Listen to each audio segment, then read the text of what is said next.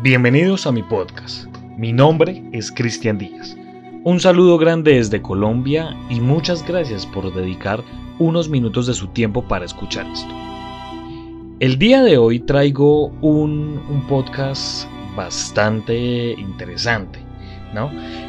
A ver, empezando, quiero decir que en mi podcast ya hemos hablado de algunos rituales, por ahí tenemos un podcast de invocaciones, eh, tenemos experimentos como la parálisis del sueño, tenemos como el experimento de, de los seres tulpa, que lo pueden encontrar todo en mi podcast, pero el día de hoy me encuentro con esta, con esta historia que es bastante interesante, que de hecho en internet se encuentra demasiado, y es la red de Charlotte. ¿Qué trata esto? Ya les voy a explicar, por favor, regalen unos minutos ya voy a entrar a explicar qué es este caso.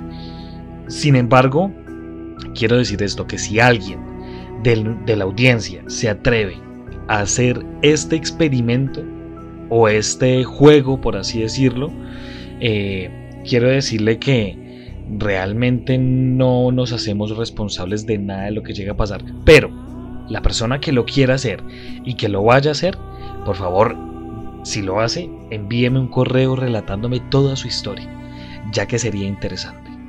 No siendo más, por favor ajustese los audífonos y comencemos con este experimento de la red de Charlotte. Bienvenidos.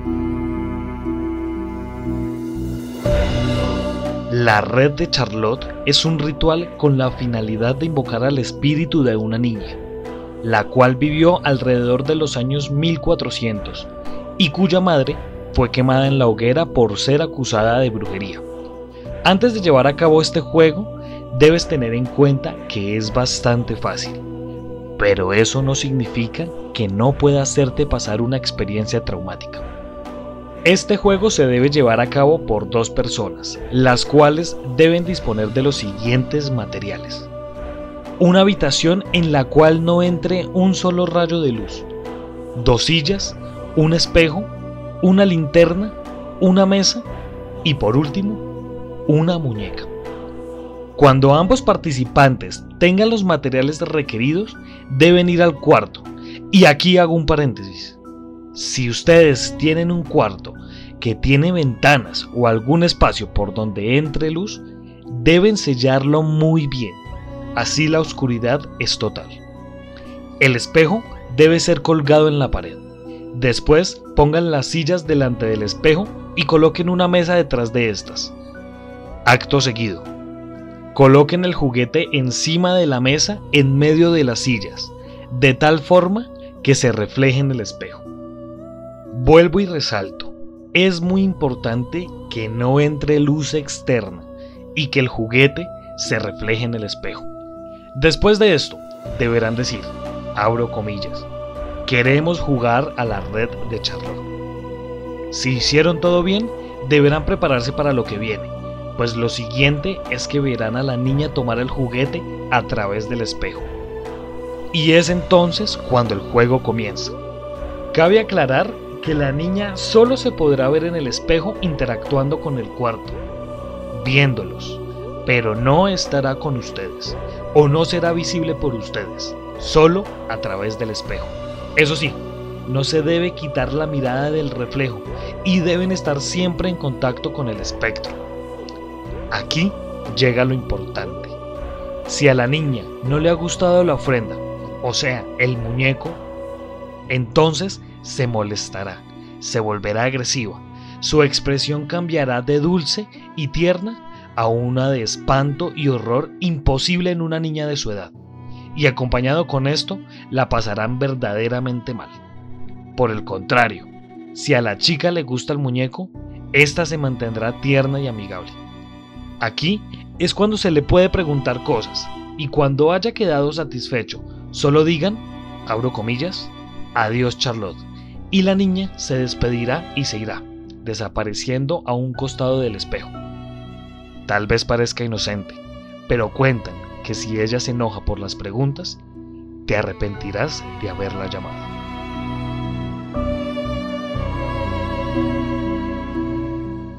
Bueno, como es costumbre en todos mis podcasts, hay una conclusión de todos los casos que hablamos. Y este pues claramente no va a ser la excepción. Aquí hablamos de un juego, ¿no? Entre comillas, entre muchas comillas, un juego. ¿Qué es lo que pasa eh, con estas clases de juegos? Empezando, hay dos cosas que a mí particularmente y personalmente no me agradan en lo absoluto. Y es, eh, por lo menos, el estar jugando con muñecos, primero que todo, y segundo, estar jugando con espejos. ¿Por qué? Primero que todo, si, no, si saben, o bueno, se dice, ¿no? Porque esto tampoco es 100% comprobado, pero eh, digamos que las estadísticas de las personas que investigan estos fenómenos paranormales han llegado a la misma conclusión y es que los espejos abren portales independientemente para que usted lo, utilice, sea eh, para, para solamente, digamos, verse en las mañanas cuando se va a ir a trabajar, a estudiar, a salir, mejor dicho, de la casa, o sea para este tipo de cosas.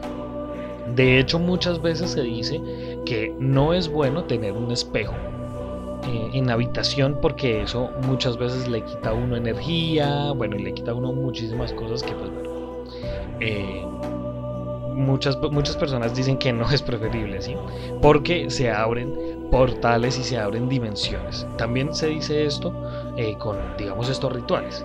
Ahora, mm, bueno, también, segundo, tenemos el muñeco y es que tenemos muchas historias de muñecos que han sido, entre comillas, lo digo entre comillas porque pues eh, hay como, sí, como teorías, casos y demás, pero pues tampoco es 100% confirmado como ningún caso paranormal.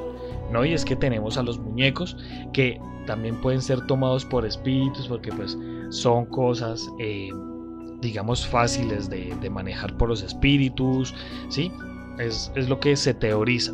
Entonces tenemos estos dos aspectos. Yo personalmente, si tuviera una habitación donde pudiera hacer este juego y tuviera a alguien que quisiera hacerlo conmigo, ténganlo por seguro que yo lo haría. Yo experimentaría porque no sé, me parece algo curioso, me parece algo interesante y la verdad porque no creo que esto suceda. Creo que esto más juega con la, eh, con la mente ¿no? y la sugestión que uno pueda tener. Entonces, yo tomo este caso como de pronto no un caso 100% real, creo que es algo más mental, pero igual está libre para que, eh, para que cualquier persona que me esté escuchando, pues si quiere hacerlo, pues lo haga. Lo haga y lo que decía al inicio del podcast, nos comente su experiencia. Si les gustaría de pronto que habláramos más de rituales, por favor háganmelo eh, saber por mi Instagram eh, o por mi cuenta de Twitter también. Y pues bueno, pues nada, vuelvo y repito, si usted quiere hacerlo, hágalo bajo su propia responsabilidad y por favor cuéntenos su experiencia de, o sus conclusiones de haber hecho este ritual. Muchas gracias por escuchar este podcast. Si usted quiere ser parte de esta comunidad, síganos por Instagram como arroba Colombia Paranormal Podcast y en mi cuenta de Twitter arroba X-Christian con doble N al final. Allí pueden estar al tanto de todo nuestro contenido. Muchas gracias. Nos estaremos encontrando en otro caso misterioso de la Colombia Paranormal.